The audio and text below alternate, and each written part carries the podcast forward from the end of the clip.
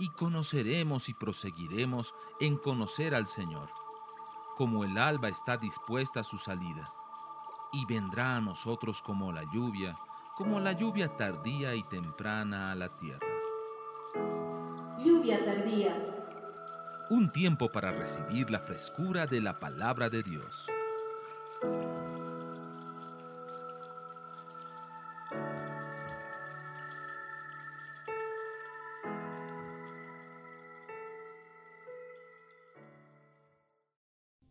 Ahora, cuando yo entiendo eso, no me apresuro al tiempo de Dios, ni trato de tomar algo para mí, porque he entendido mi propósito.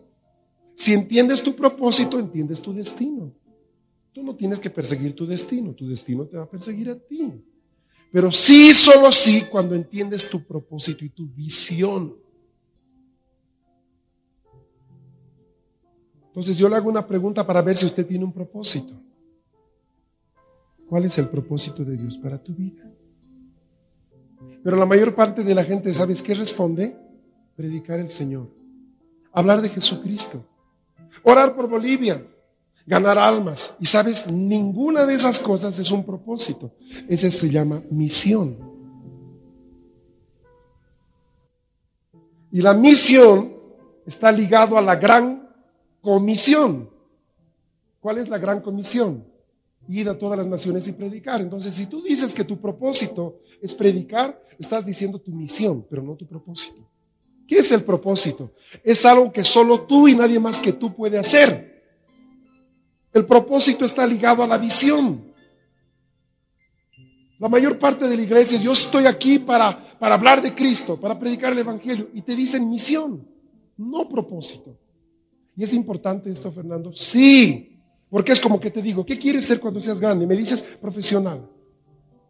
Qué bueno. ¿Qué quieres ser cuando seas grande? Quiero ser profesional.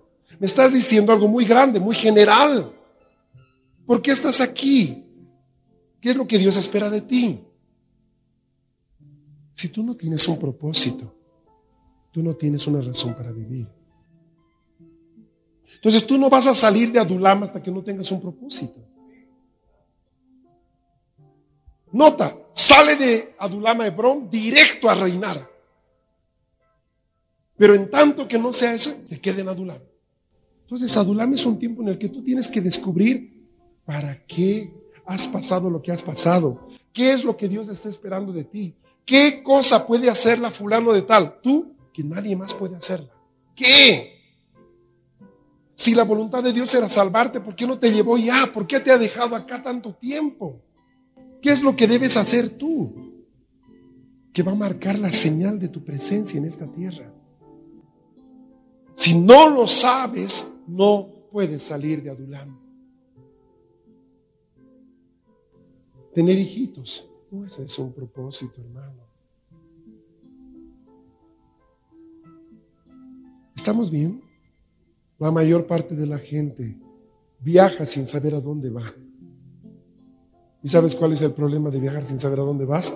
No sabes cuándo llegues. ¿A dónde va Vicente? ¿A dónde va la gente? Te doy un ejemplo. Hace muchos años atrás, el año 72, Dios visitó esta nación. Mucha gente está orando porque eso se repita. No se va a repetir. Dios va a hacer algo nuevo. No fue malo, no fue bueno, fue hermosísimo, fue precioso, fue glorioso.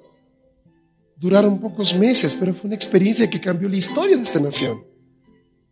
Pero tienes dos personas, aquí estoy yo mirando atrás diciendo, ay, ¿cuándo volverá? No puedes mirar adelante si miras atrás. Dios no va a volver a hacer eso, va a ser algo más grande. Entonces los que miran atrás nunca pueden tomarlo de adelante porque sus ojos están puestos atrás. Una de las cosas que tú tienes que aprender en Adulam es a dejar atrás tanto lo bueno como lo malo. Qué lindo fue esas reuniones, qué hermoso eran esas reuniones. Sí, hermano, eran, tú lo has dicho bien, eran. Ahora tenemos que hacer que estas reuniones sean mejores. Y ese es el gran desafío. Tú eres esposa, imagínate, eres esposa. Y le preparas la comida favorita a tu esposo. Ese pollito tan rico que le encanta.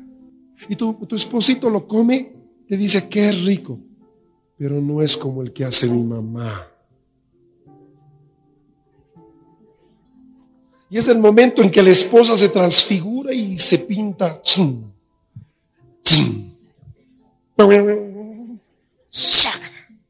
Que no es mejor que el de qué. Y ahí estamos. El esposo pasa por el rito profético de Juan, cabeza a un lado. Te ubicas, imagínate qué feo es invitarle a alguien a almorzar o a comer cuando te dice, uy, qué rico, pero ahí está, ya, ya, ya, ya, ya, ya, ya va a empezar. De allá de donde vengo, no le ponemos perejil, sino cilantro. Qué bueno el postre, pero el problema de caminar con alguien que tiene los ojos atrás es que nunca puede verdaderamente apreciar lo que tiene hoy día, porque mira atrás todo el tiempo. La esposa le dice, entonces dile a tu madre que te lo cocine, yo no lo voy a hacer. Y sabes, yo le entiendo, le digo, bien, buena respuesta, 1-0, pum. Lógico. ¿Por qué? Porque tú no estás cocinando para que sea tu comida un motivo de competencia, sino la expresión de tu amor. Me estás siguiendo, ¿verdad? Le regalas una chompa, qué hermosa la chompa, pero me hubiera gustado que sea en verde.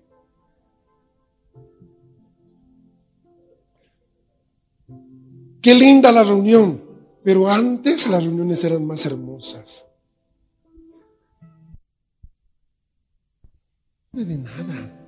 Sabes, Dios está haciendo algo nuevo sobre este país.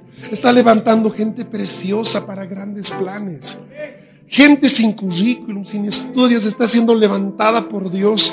Es un tiempo no para mirar lo que ha pasado, sino para mirar lo que va a pasar. Es un tiempo para estar expectantes. ¿Qué vas a hacer, Señor? Sorpréndenos. No hay dos avivamientos iguales, no lo ha habido. Tienes un Dios maravilloso. Cada ciudad que Pablo conquista por el Evangelio fue conquistada de una manera diferente, aunque la misión, predicar el Evangelio, era la misma en todas. Amén. ¿Me están siguiendo, verdad? Yo no puedo tratar de seguir ganando a la gente con tangos. ¿Quién escucha tangos?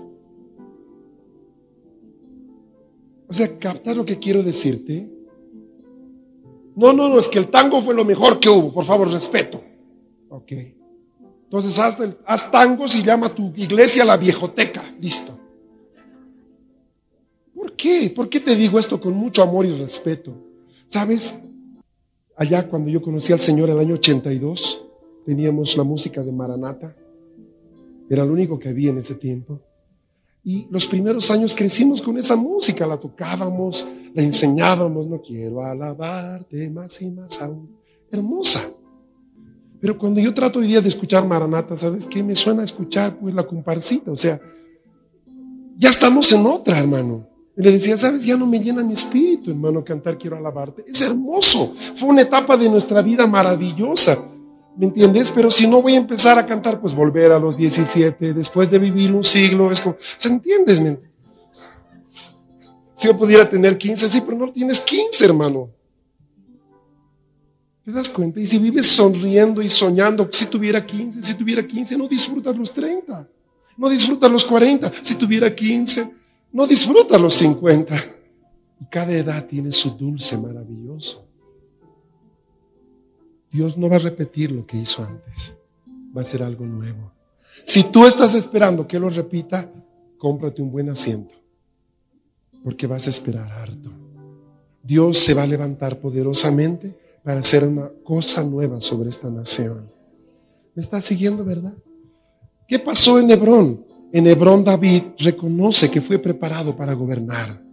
Y sabes, cuando le dicen, te queremos ungir como rey, él no dice, no, se equivocaron. Él dice, estaba esperando esto. Yo sé, para esto Dios me formó. Se tardó mucho, pero aquí estoy. 30 años de mi vida los he pasado. Ahora empieza lo bueno. Hermano, David es una excepción y Jesús lo es. ¿Por qué son la excepción? Porque en la mayoría de los casos el tiempo de preparación siempre fue mayor que el tiempo de reino. ¿Cuánto tiempo fue preparado Moisés? 80 años. Nota. Empezar el ministerio a los 80. ¿Tú sabes qué edad tenía Pablo cuando fue ganado? Yo no tampoco, pero no era jovencito. ¿Me está siguiendo, verdad? ¿Entiende lo que le digo? David es una excepción porque él va a gobernar cuántos años en total? 40 años. Y él empieza a gobernar a los 30, o sea, el tiempo de preparación es menor que el tiempo de gobierno. Es una excepción que solo la cumple Jesús. Bueno, Jesús es otra historia. Él habrá gobernado aquí tres años, pero el resto, eso no cuenta, ¿no? Eso ya es con, con ayuda, no vale. Pero David es una excepción. Yo te hago la pregunta, ¿por qué no tuvo que pasar 40 años, por ejemplo, que hubiera sido lo lógico? Que se ha preparado 40 años y que gobierne 40 años. Fue gobernando, gobernó 40 y, y fue preparado 30. ¿Cuál fue la clave? La respuesta es sencilla. David tenía un corazón tan tremendo por Dios. Cuando vas al capítulo 6 de Samuel, vas a darte cuenta cuál fue la primera decisión que David toma como rey de todo Israel. ¿Cuál es? Traer de regreso el arca. Hermano, no dice, ¿dónde va a ser mi palacio? ¿Cuál va a ser mi sueldo? Lo primero que él hace cuando lo ungen rey de todo Israel es traer de regreso el arca. Amén. ¿Está conmigo? ¿Notas? Fue su primera disposición. ¿Por qué no lo hizo antes cuando fue, fue elegido sobre Hebrón? Porque él tenía que llevar el arca a Jerusalén y Jerusalén estaba ocupada. En el capítulo 5 dice acá que fue escogido y ungido por todos los reyes. Noten. Y en el verso 6 dice, entonces marchó el rey con sus hombres a Jerusalén contra los jebuseos que moraban en aquella tierra los cuales hablaron a David diciendo, tú no entrarás acá, pues aún los ciegos y los cojos te echarán. Queriendo decir que David no puede entrar. Mira, nuestros mendigos te pueden dar una paliza. Ahora, para que lo ponga gráfico, Jerusalén tenía, digamos, cuatro mil metros sobre el nivel del mar. Digamos, perdón, Hebrón, Hebrón, cuatro mil metros. Jerusalén tenía dos mil. Cuando tú has aprendido a gobernar en lo alto, tomar lo bajo es pan comido. Una tribu que nunca pudo tomar Saúl fue a los jebuseos. Estos jebuseos eran bien fieros. Saúl nunca pudo entrar a Jerusalén. Estaba ocupado por ellos. Pero para alguien que ha aprendido a vivir en Hebrón, tomar Jerusalén, en buen, en buen americano es piece of cake. Pan comido. Miren lo que pasa. Verso 2, pero David tomó la fortaleza de Sión, la cual es la ciudad de David. Y dijo David aquel día, todo el que hiera a los jebuseos, suba por el canal y hiera a los cojos y ciegos, aborrecidos del alma de David. Por esto se dijo, ciego ni cojo no entrará a la casa. Y David moró en la fortaleza y le puso por nombre la ciudad de David y edificó alrededor desde Milo hacia adentro. Y David iba adelantando y engrandeciéndose y Jehová, Dios de los ejércitos, estaba con él. Toma Jerusalén en un día. Un día. ¿Sabes dónde empieza? ¿Qué empieza tomando? Él sabía de guerra. Nadie puede saquear la casa si primero no toma al hombre fuerte. ¿Sabes qué es lo primero que él toma? La fortaleza de Sión. ¿Qué era la fortaleza de Sión? Era una torre inmensa, donde estaban todos así esperando. O sea, ¿cuál era el criterio de los jebuseos? David empezar allá abajo, por el valle, va a empezar por aquí, por allá. Nosotros lo vamos a esperar acá, estamos con tiempo. David no se fue al valle, ni a las murallas, fue directo a la fortaleza. Una vez que tomó la fortaleza y puso su bandera, Todos los que estaban en el valle, ¿sabes qué hicieron? Salieron corriendo. Porque si la fortaleza fue tomada, ¿qué nos queda? Y salieron disparando como ratones todos, quien pueda correr más. Y él levanta por primera vez bandera en Jerusalén y en todo Israel. Nunca va a haber en la época, en la historia de Israel, mayor extensión de territorio y seguridad que durante los 40 años de David. En este pasaje es muy interesante. David tenía una capacidad de motivar a su gente. Pasaje, si ustedes ven en el verso 17, aparecen los filisteos, pero después de que él puede tomar la fortaleza de Sión, esto es pan comido. En el versículo 1 del capítulo 6, ahí está cuando él empieza a restaurar el gobierno de Dios y trae el arca de regreso. ¿Estamos bien? Estamos bien. Ahora, vamos a la parte final. En el capítulo 7, váyase conmigo, le digo qué verso. Versículo, versículo 8. Natán, ¿se acuerda de ese precioso profeta? Bueno, aquí está. Dice, ahora pues dirás hacia mi siervo David. Así ha dicho Jehová de los ejércitos, yo te tomé del redil de detrás de las ovejas para que fueses príncipe sobre mi pueblo, sobre Israel. ¿Realmente estaba detrás de las ovejas? Sí. Nos detuvimos con los niños porque habían ovejas. Entonces eh, conseguimos agarrar dos ovejitas que tenían dos semanas de vida preciosas, ¿verdad? Fue, muy linda la experiencia. Y las ovejitas hacían un escándalo por su mamá y toda la historia, ¿verdad?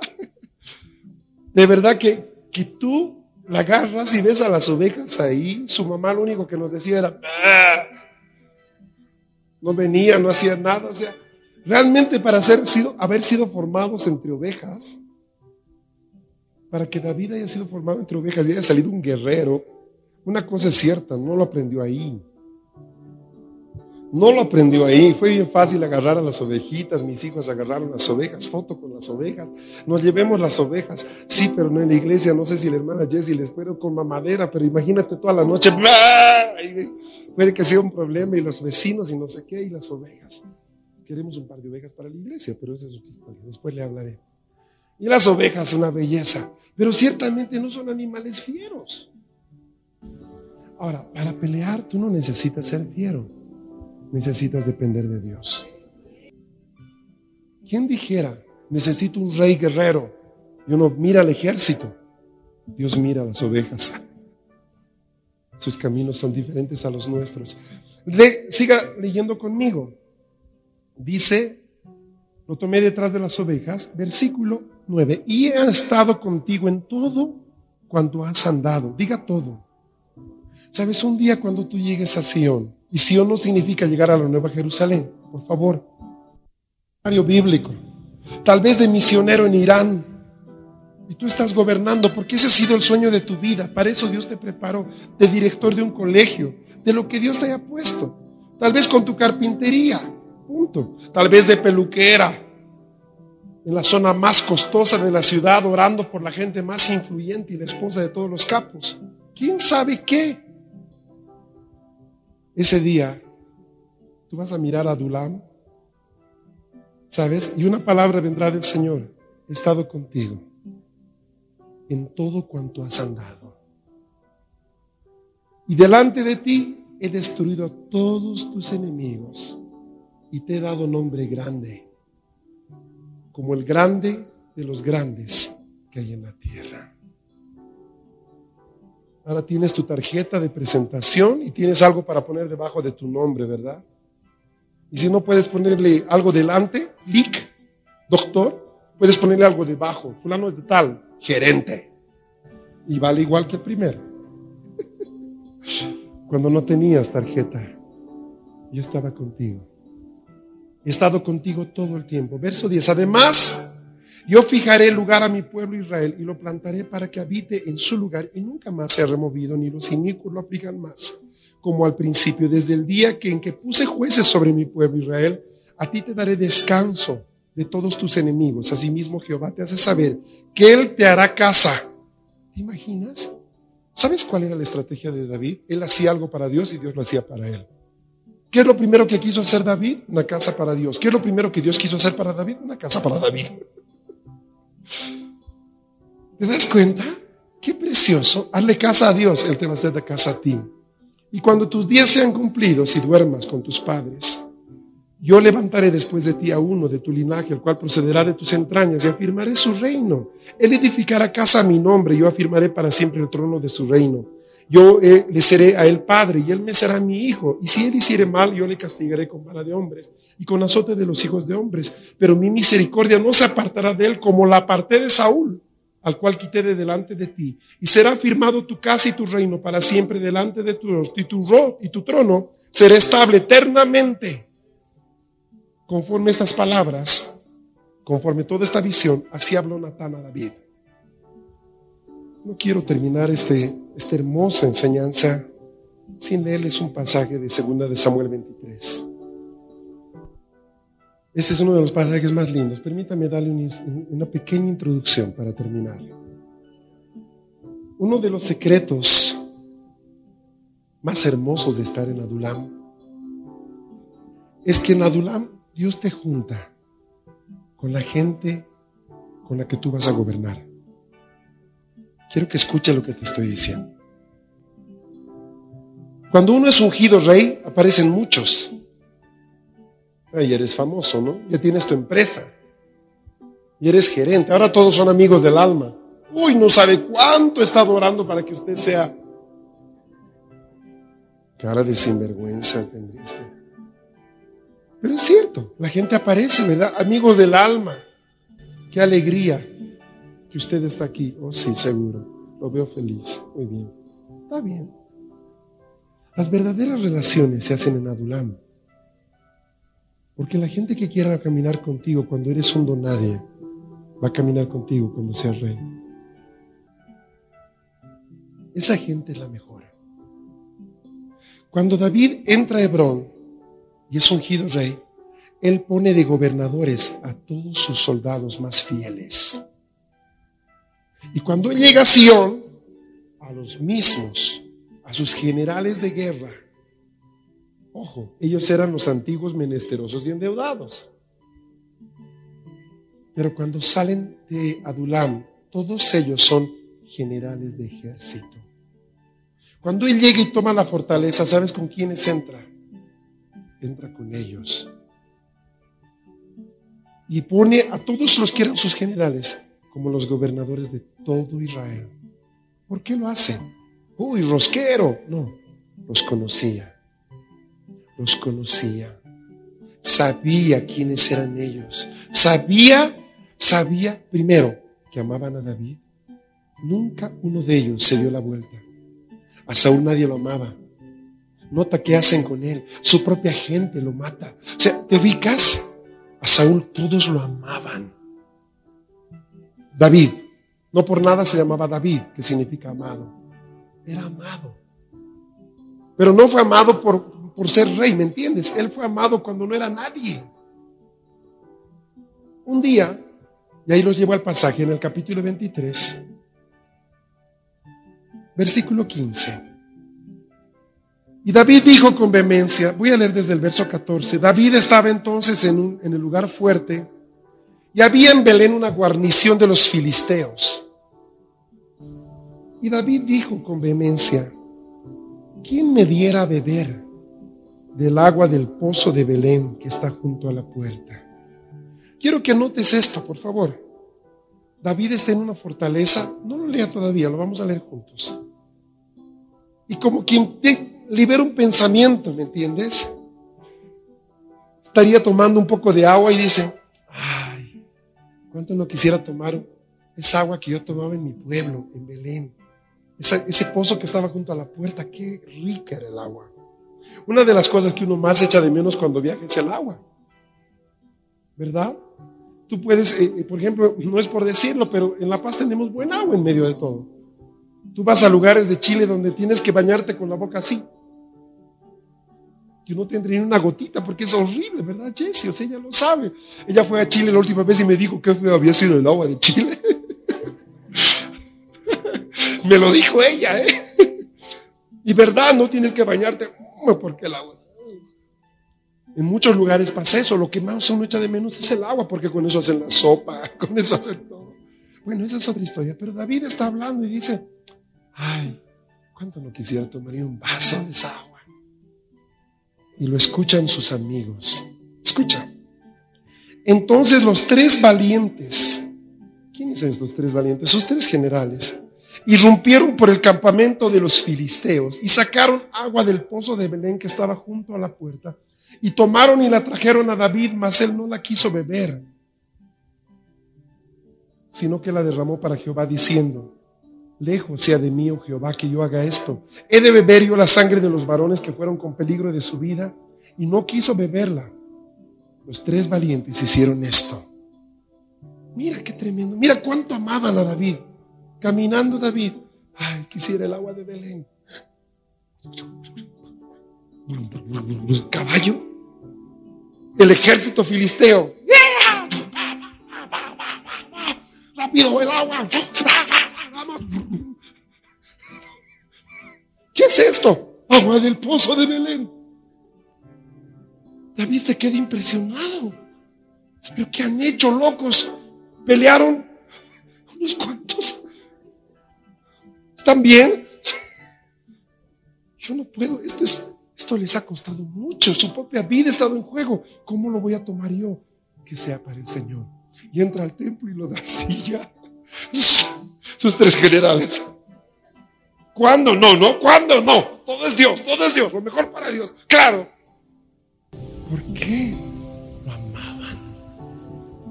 Lo amaban. ¿Dónde aprendieron a amarlo? En Adulam. ¿Cuánta gente verdaderamente te ama? Hay gente rodeada de personas. Pero ¿cuántos irían a pelear contra un ejército por darte un vaso de agua?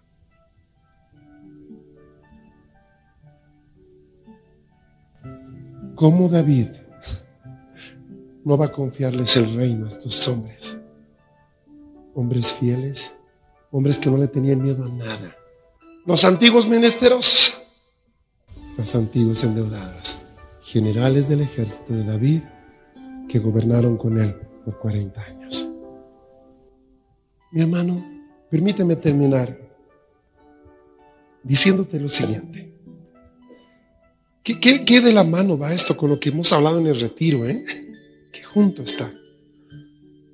No podemos ver nosotros lo que Dios nos espera para mañana. Pero es bueno una cosa, que tú sepas dónde estás y qué es lo que tienes que aprender de Dios en este tiempo. Yo te aliento, te aliento, verdaderamente te aliento. Si tú eres de las personas que recién está viniendo con nosotros, yo te quiero invitar a que te relaciones con las demás. Métete en un grupo de trabajo, en un grupo de discipulado. Tal vez tú podrías enseñar, tal vez tienes mucho tiempo para eso, tal vez tienes mucha experiencia. Pero tú tal vez no estás ahí solo para enseñar o aprender, estás para hacer relaciones, para empezar a aliarte con gente con la que mañana vas a pelear. ¿Me estás siguiendo? Hay gente que podría decir, hermano, yo, yo qué en un grupo de discipulado, yo podría estar enseñando.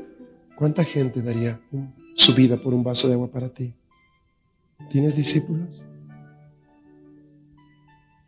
Bueno, es el tiempo en el que tienes que rodearte de gente que te ama, que te cuida, que te protege. Pero es un tiempo en el que debes aprender a pelear. Yo no sé cuántos estén en Hebrón. Si fuera el caso, es un tiempo para aprender más que nada, a darle la honra y la gloria a Dios por sobre todas las cosas. Si mañana el Señor te permite abrir un negocio, lo primero que hagas, no vendas ni un, ni un alfiler, conságralo al Señor. Si mañana el Señor te da un medio de el que tú puedas vivir, cualquiera sea, que nadie ponga un dedo hasta que el Señor lo ponga primero. ¿Te das cuenta, verdad? En el momento en que te entreguen tu título, ven corriendo, conságraselo al Señor. Luego que te tomen la foto, que el banquete y todo. Lo primero, Señor, esto es tuyo. Señor, esto es tuyo, esto es tuyo. Cuando el Señor te dé tu casa, esto es tuyo. Cuando el Señor te da tu hijo, que ni la abuela lo vea, Señor, esto es tuyo. Este bebé es tuyo, te pertenece. Reconoce a Jehová, tu Dios, en todos tus caminos. Dile, Señor, esto es tuyo. Esto es tuyo. David nunca tomó algo que le pertenecía por derecho. Él siempre se lo dio al Señor. Siempre se lo dio al Señor. ¿Y sabes qué hizo Dios? Todo se lo daba a Él. Todo. Amén. Cuatro ciudades, Belén, Adulam, Hebrón, Sión. Cuatro pasos para llegar. Escaleras difíciles, pero necesarias. La ley sigue siendo la misma. Sobre poco eres fiel, sobre mucho Dios te pondrá. Eso se cumple, se va a cumplir en tu vida. Sobre poco has sido fiel, sobre mucho te pondré. El que es infiel en lo poco, también en lo mucho es infiel. Es un principio. No basta que pasen los años, tienes que crecer. Dios no se equivoca, has conocido a Dios en el momento preciso. Tal vez a tus ojos muy tarde, pero no a los ojos de Dios. Reconoce a Jehová en todos tus caminos. Encomiéndale tus pasos, Él hará. Deleítate en el Señor y Él te va a conceder todas las peticiones de tu corazón. Aprende a seguir al Señor no por lo que recibes de Él, sino por lo que puedes darle a Él. Acepta el trato, acepta la disciplina. No tengas temor pasar bajo la cobertura de alguien, no temas, no temas. Es hermoso estar siendo parte de una familia, de un cuerpo.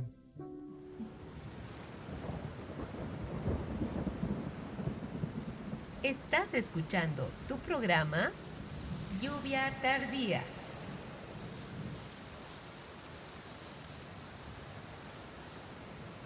Apocalipsis 21, 16.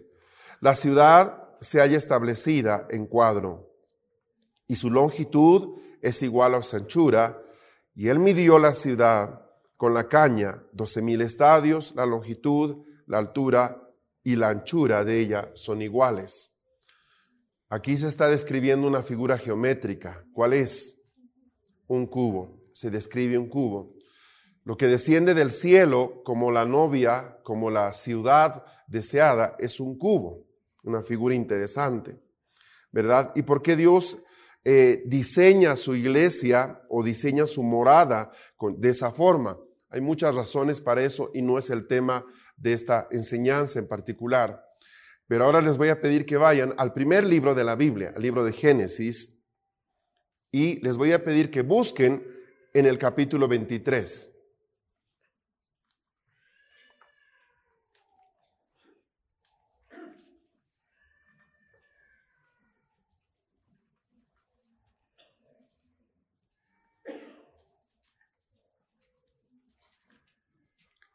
Génesis capítulo 23.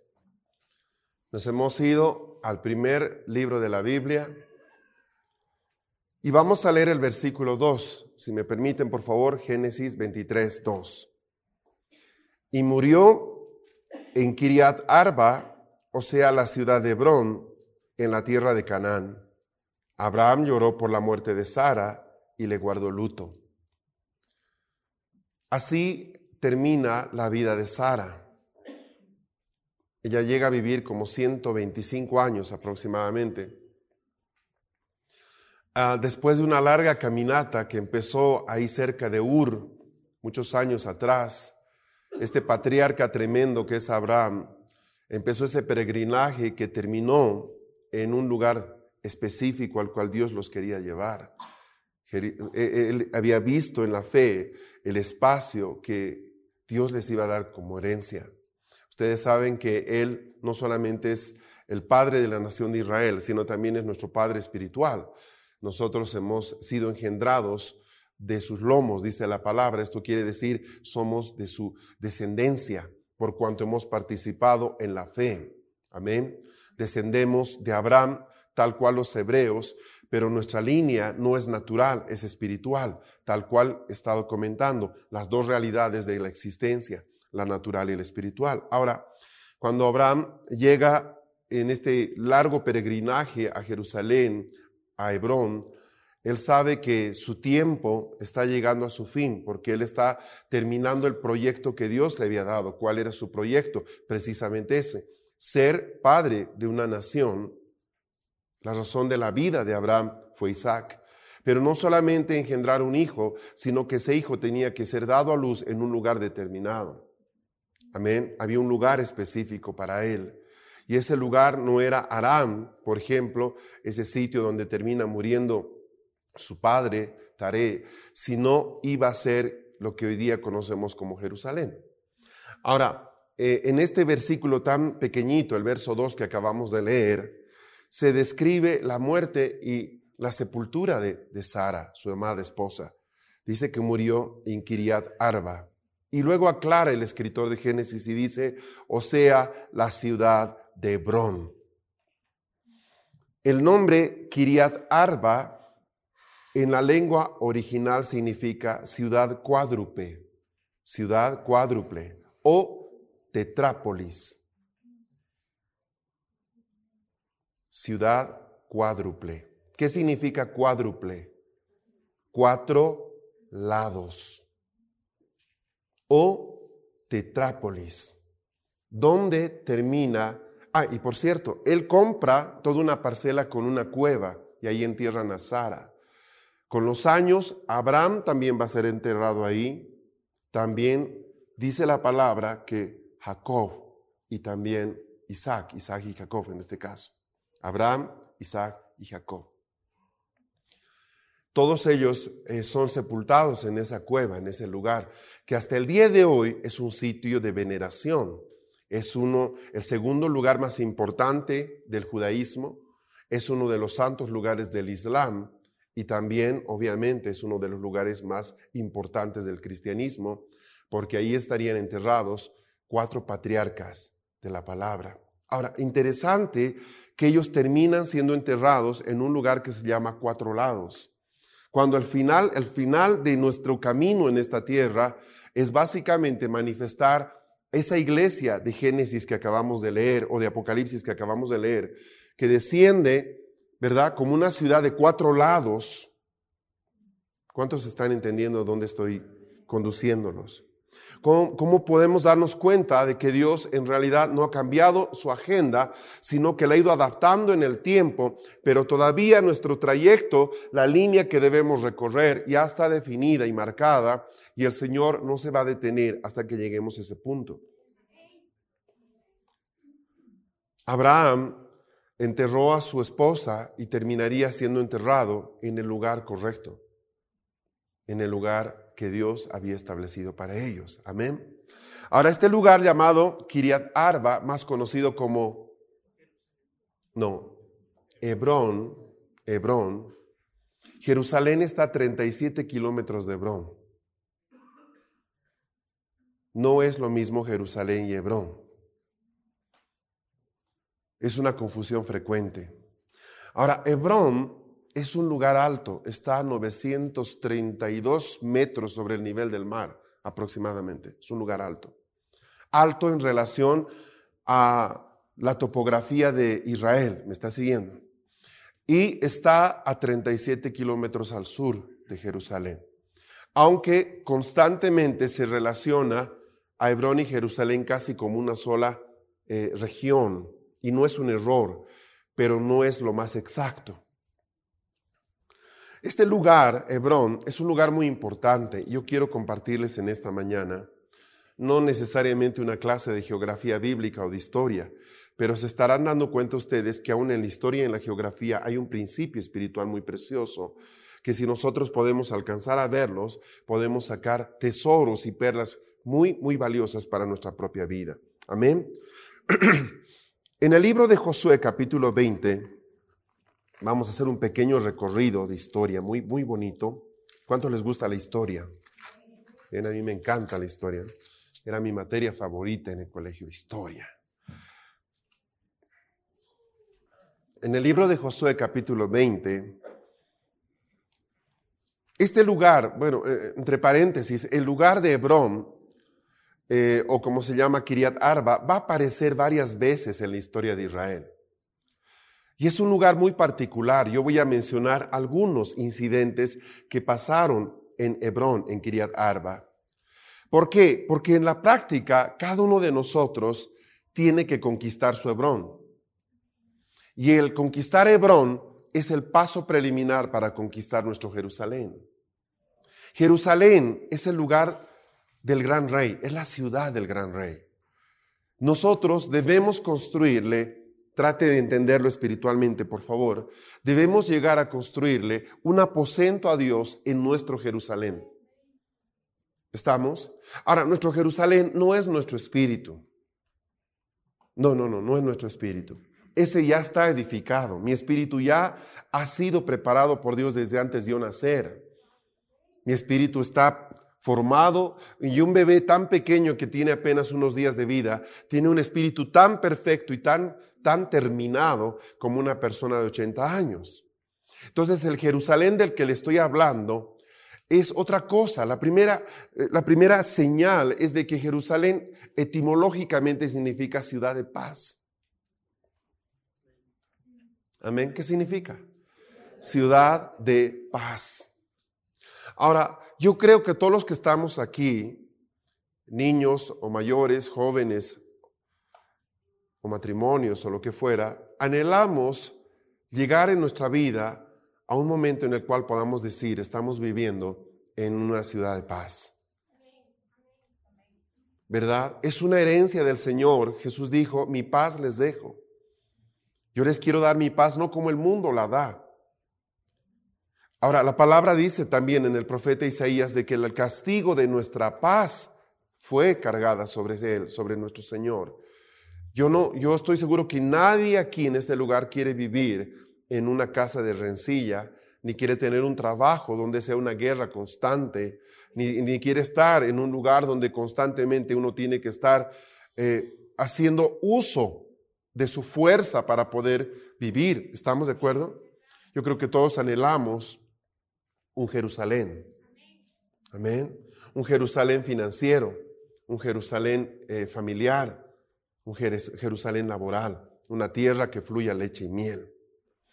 En el libro de Josué, capítulo 20, aparece otra vez Hebrón en el versículo 7. Entonces señalaron a Sedes en Galilea, en el monte de Neftalí, Siquem en el monte de Efraín, y Kiriat Arba, entre paréntesis dice que es Hebrón, en el monte de Judá. Con el tiempo,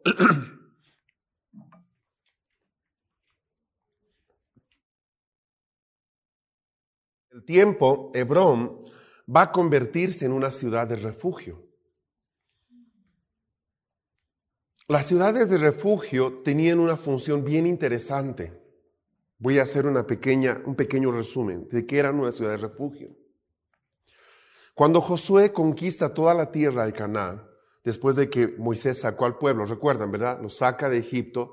Josué es el general de Dios que a través de varios años logra conquistar todo el territorio que Dios había prometido, hay una diferencia entre promesa y posesión. Diga conmigo, hay una diferencia entre promesa y posesión. Cuando Dios te promete algo no significa que ya lo posees. La promesa hace que tu visión se extienda hacia donde debes ir. Pero para poseer la promesa tú debes batallar. Hay una diferencia entre promesa y posesión. El Señor ha prometido que tú y tu casa van a ser salvos. Bueno, para que eso sea una posesión, tú debes pelear. ¿Está conmigo? El Señor ha prometido que todo lo que emprendas va a dar fruto. Es una promesa de Dios. Entonces, ¿cuál es el error en el que cae la gente? Ah, pues Dios ya me prometió, me siento y, disfruto los, dividendos, ¿verdad? De mi promesa. Y pasan los meses y los años y no pasa nada. ¿Por qué? Porque hay una diferencia entre promesa y posesión. Yo debo llegar de la promesa a la posesión. Dile que está a tu lado. Yo debo llegar de la promesa a la posesión. Yo debo llegar de la promesa a la posesión. Si te quedas en la promesa, eres un soñador.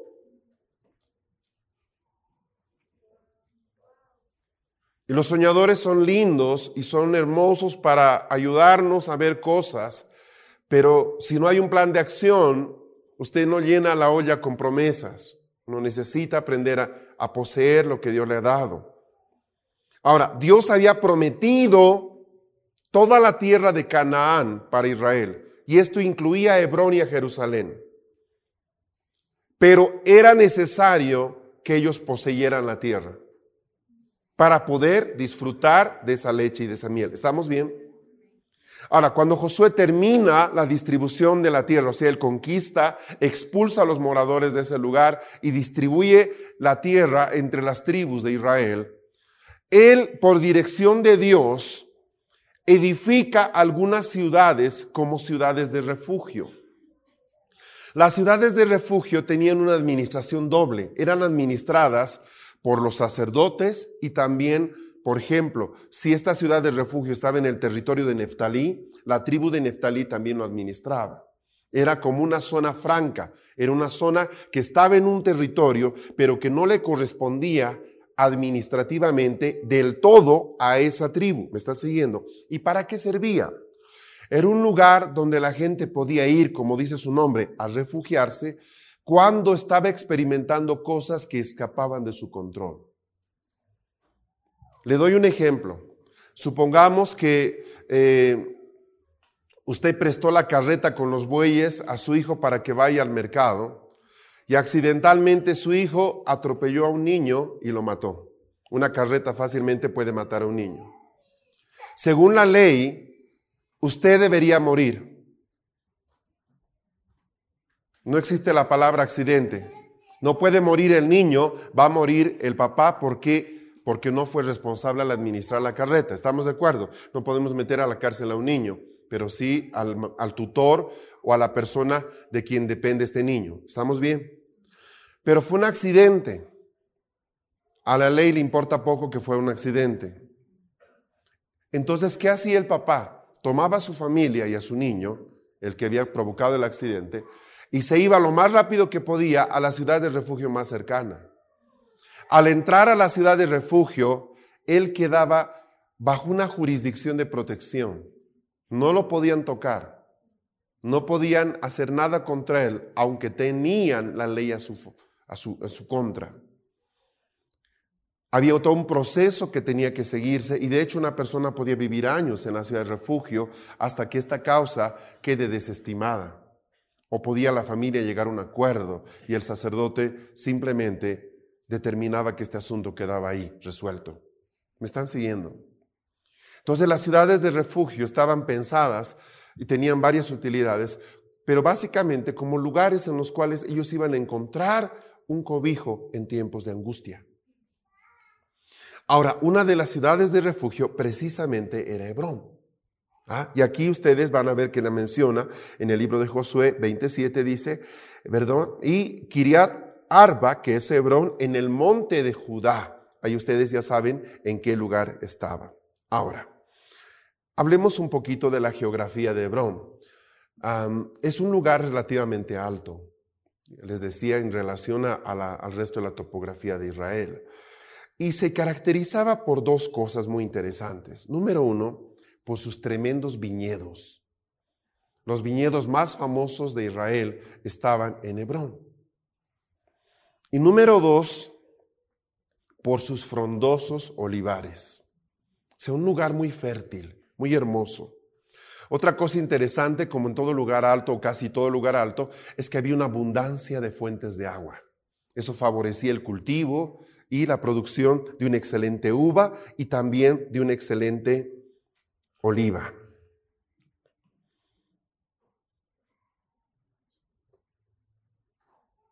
Vamos a ir a Génesis capítulo 23.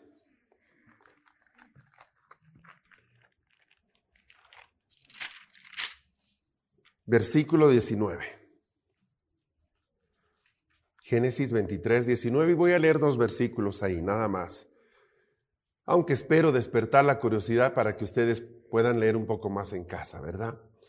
Después de esto, Abraham enterró a Sara en la cueva que estaba en el terreno de Macpelá, al oriente de Mamre, lugar que también es conocido con el nombre de Hebrón y que está en Canaán. Así quedó en posesión del terreno y de la cueva que allí había, la cual los hititas la vendieron o le vendieron para sepultura. Ahí se está describiendo lo que yo les dije ya. Vamos más adelante, capítulo 49 de Génesis. Génesis 49. Génesis 49, versículo 30 y voy a leer hasta el 31. Génesis 49, 30 y 31. Allá en la tierra de Canaán, es decir, la cueva que está en Macpelá, frente al Mamre, la que Abraham compró junto con el mismo precio, con el mismo terreno, perdón, de From, para que fuera el sepulcro de la familia. Allí, dice verso 31, enterraron a Abraham y a su esposa Sara y a Isaac y a su esposa Rebeca, y allí también enterré a Lía. Génesis capítulo 50, verso 13.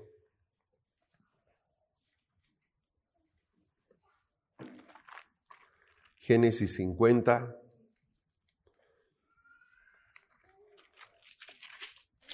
Trece.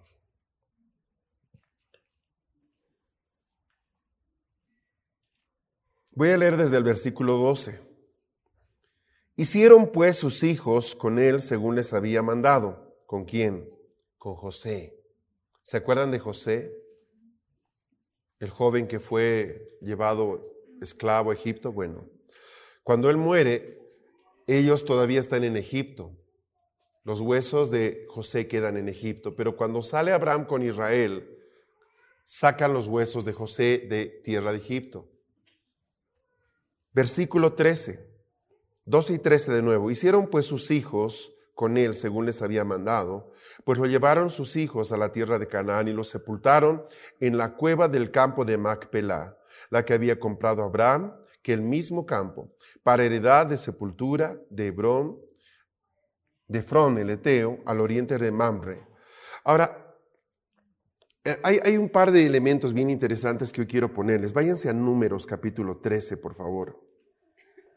Resulta de que eh, este, este proceso en el que yo veo a los patriarcas de escoger este lugar para morir, muy de acuerdo con los cuatro lados del libro de Apocalipsis, en realidad están presentando un panorama bien interesante de a donde yo debo apuntar en mi vida. En el libro de números 13,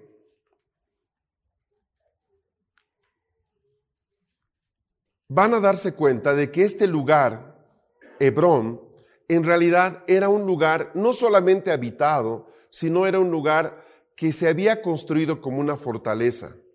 Voy a explicarlo. Eh, a nivel de estrategia de guerra y estrategia militar, los lugares altos son lugares muy deseados y muy importantes, por la sencilla razón de que ellos se constituyen en lugares de control y de gobierno. Dice aquí en el libro de números 13, recuerdan ustedes cuando fueron los espías a mirar la tierra, verdad? Versículo 22. Dice, entraron por el Negev y llegaron hasta Hebrón ese fue el punto final al que llegaron los espías. Allí vivían Aimán, Sesai y Talmai, descendientes de Anac. Hebrón fue construido siete años antes que Zoán en Egipto. Ahora, si ustedes hacen toda la lectura del capítulo 13 de Números, se van a dar cuenta de que el desánimo viene de los dos espías, recuerdan diez, muy desanimados, porque precisamente ellos llegan hasta Hebrón y en Hebrón ven a unas personas de gran estatura. La palabra anak significa de cuello elevado. En ese lugar encuentran a gigantes. Ahora, voy a tratar de graficarlo en su, en su imaginación. Está Hebrón casi como un lugar elevado, imagínenselo como un monte, de hecho es un monte muy, muy hermoso. Pero en la parte de abajo, bien al borde, están ubicados todos estos gigantes, la tribu de Anak y sus descendientes. Pero en el lugar alto, donde propiamente está Hebrón, están habitando los jebuseos. Los jebuseos eran una tribu. No sé exactamente y no he logrado encontrar qué relación tenían los jebuseos con la tribu de Anac, pero había una cierta alianza entre ellos. Tal es así que los jebuseos ocuparon la parte superior de este lugar llamado Oreb y la tribu de Anac más o menos como que el borde. ¿Me están siguiendo? Era un lugar bastante fortificado. O sea, cuando los, eh, eh, van los espías, los doce, ellos no llegan a entrar hasta lo que después sería Jerusalén, sino simplemente al borde, porque ahí aparecen justamente los descendientes de Anac y su tribu. Ahora, aquí se habla acerca de tres Aimán, Sesai Talmai, dice descendientes de Anac. En algunas versiones de la Biblia se los menciona como Nefilín a estos personajes. Nefilín es una palabra hebrea para describir a personas, a, seres eh, muy, muy grandes.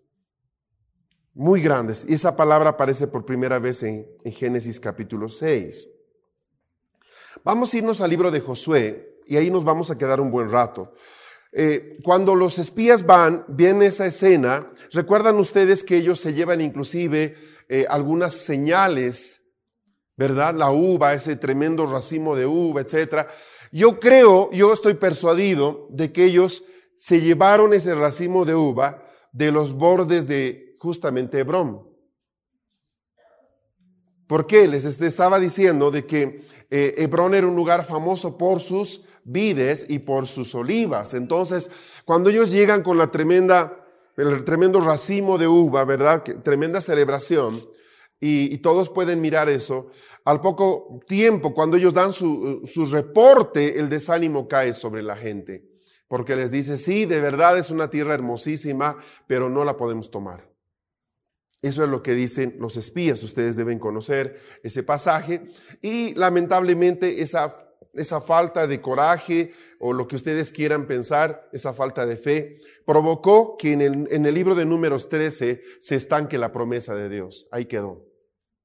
Esa generación no va a poder ingresar a Canaán y Dios va a esperar otros tantos años hasta que se levanten otros dos líderes. ¿Quiénes eran ellos? Josué y Caleb, los únicos dos de los doce que dieron buen reporte, ¿verdad? Quedaron ahí los dos. Y esos dos son los que se encargan, gracias a la comisión que Moisés les hace, de entrar a tomar esa tierra que ellos habían visto 40 años atrás. ¿Estamos bien? En el capítulo 10 de Josué hay un resumen bien pequeño. Yo voy a ir explicando paso por paso esto.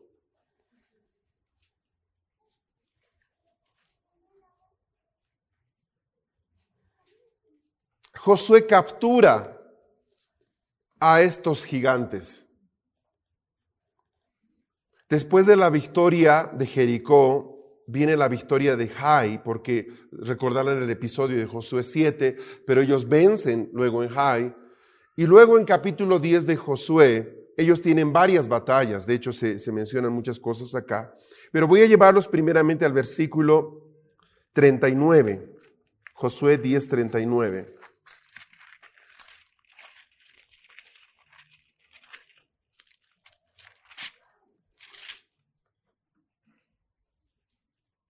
Voy a leer desde el versículo 38.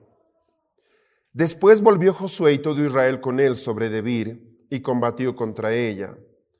Y la tomó y a su rey y a todas sus ciudades y las hirieron a filo de espada. Y destruyeron todo lo que allí dentro tenía vida sin dejar nada, como habían hecho a Hebrón y como había hecho a Libna y a su rey, así hizo a Debir y a su rey. Eh, Josué probablemente solo tiene un homólogo en la, en la Biblia y es David. Tanto David como Josué son caracterizados por ser guerreros tremendamente eficaces y voy a utilizar una palabra que no dudaron en utilizar la espada para cumplir las instrucciones que habían recibido de Dios.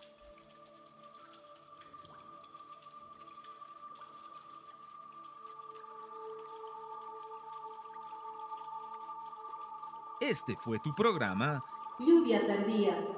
Recibiendo la frescura de la palabra de Dios.